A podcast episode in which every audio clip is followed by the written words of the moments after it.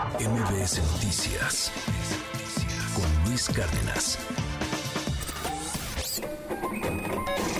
Economía y finanzas con Pedro Tello Villagrán. Las 7 de la mañana con 53 minutos, son las 7 con 53. En septiembre y por tercer mes consecutivo descendió el personal ocupado en el sector industrial. ¿Por qué, querido Pedro? Te mando un abrazo, buen día. Luis, buenos días, qué gusto saludarte a ti, también a quienes nos escuchan. Tradicionalmente, los últimos tres meses o cuatro meses de cada año, la contratación de personal ocupado en la industria mexicana, pero particularmente en la industria manufacturera, tiende a desacelerarse. ¿Por qué? Bueno, pues porque la mayor parte de los pedidos que ha recibido el sector fabril para eh, llenar las bodegas de la actividad comercial de cara a las ventas de cada fin de año suele realizarse entre los meses de julio y los meses de agosto.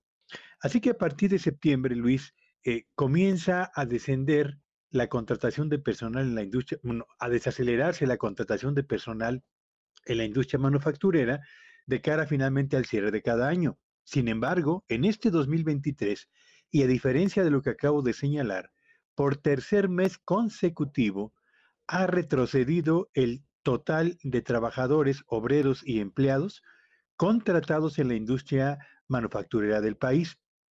Esto significa que en los meses de julio, agosto y septiembre se ha contratado menos personal del que se tenía contratado en el mismo periodo del año anterior. Pero no solamente estamos frente al tercer mes de retroceso consecutivo, sino frente a la caída 0.7% más pronunciada que se haya registrado para un mes de septiembre en los últimos años, justamente para la industria manufacturera de nuestro país.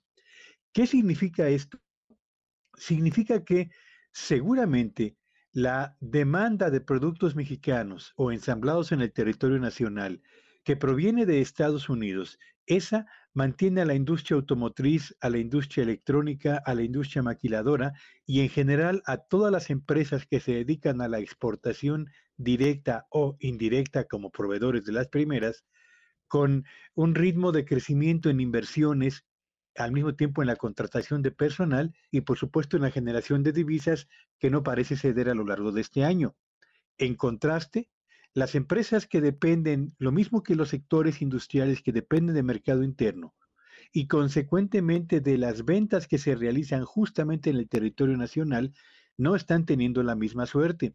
Basta revisar los datos más recientes de la ANTAD, la asociación que congrega las más importantes eh, cadenas comerciales del país, lo mismo que las ventas eh, al menudeo que reporta el INEGI o el desempeño del consumo privado con datos también del INEGI para darnos cuenta de que, a diferencia de otros años, en la segunda mitad de este 2023, la demanda de productos nacionales comienza a desacelerarse y ya se empieza a reflejar también en materia de empleo. Así que, cuidado, hay que cuidar el trabajo porque los datos que se presentan hoy en la industria manufacturera pueden ser al mismo tiempo el primer atisbo o el primer eslabón de una cadena de desaceleración que comenzará probablemente a manifestarse con mayor intensidad en el sector formal de la economía, Luis.